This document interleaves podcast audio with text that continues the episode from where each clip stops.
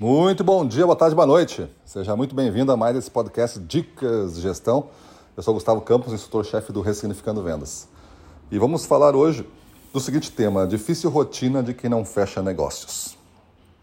O vendedor ele tem uma rotina é, pesada, mas essa rotina pesada, quando o vendedor é de alta performance, evidente, ele tem diversos atendimentos, ele tem uma complexidade para resolver, ele se envolve na, nos problemas do negócio do cliente, ele quer fazer o melhor, ele atenta aos detalhes, então não é fácil não.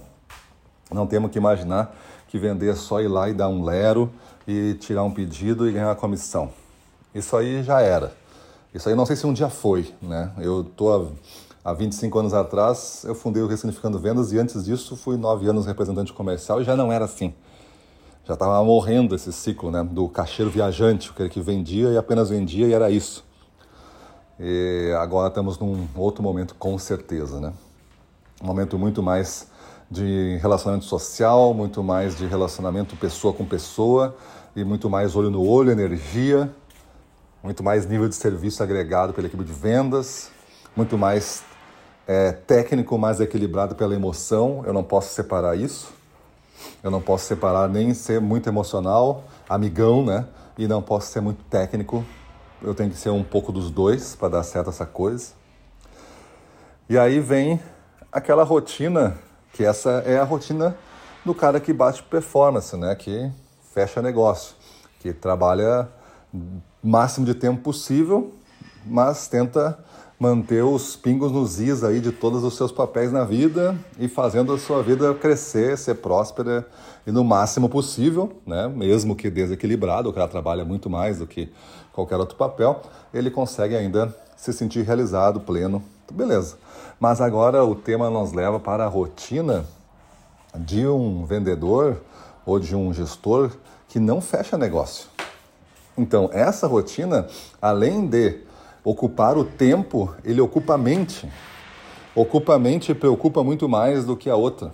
Porque agora eu tenho várias camadas de pressão e eu tenho várias camadas de medo sendo acionadas nesse jogo. E cada grama de medo que você coloca, é, saiba que ela vale daqui a pouco 10% do seu potencial de capacidade mental. O, o dreno que gera um pequeno nível de medo é muito grande.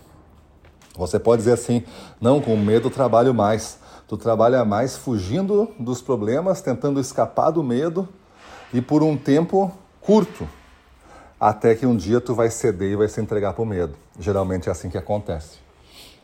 Tu acha que tu está no mesmo nível de energia, mas tu não está vendo que a cada dia que está passando a entrega do teu nível de energia é menor. Até que acontecem as coisas fatídicas, né? Tu pode perder o emprego, tu pode perder o cliente e assim tu alivia o medo.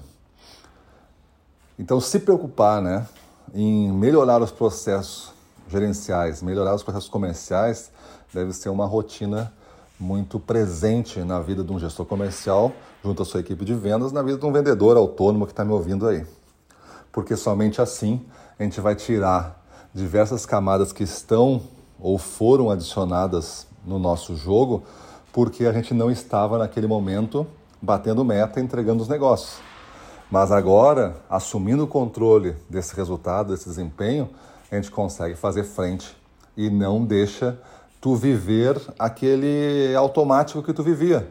Tem que limpar tua cabeça, tem que limpar os códigos, porque talvez tu tenha mudado o desempenho, mas não tenha mudado a programação e continua vivendo com medo e continua se colocando em ameaça e continua colo colocando-se em situações onde vai acionar esses, esses gatilhos que você vai trabalhar. Por exemplo, você não se esforça muito no início para depois começar uma correria no final do mês, porque você sabe que aí você trabalha mesmo. E você acha que o mercado é assim, mas na verdade você faz esse mercado também ser muito mais agravado dessa forma. Eu sei que no final do mês se compra mais, porque é uma estratégia de compras. Mas tu não pode jogar a estratégia de compras, porque você é um vendedor. Você tem que jogar a estratégia de vendas. E vendas é uma entrega diária 100% no máximo. Beleza? Então pensa nisso, muda a tua vida e vamos para cima deles.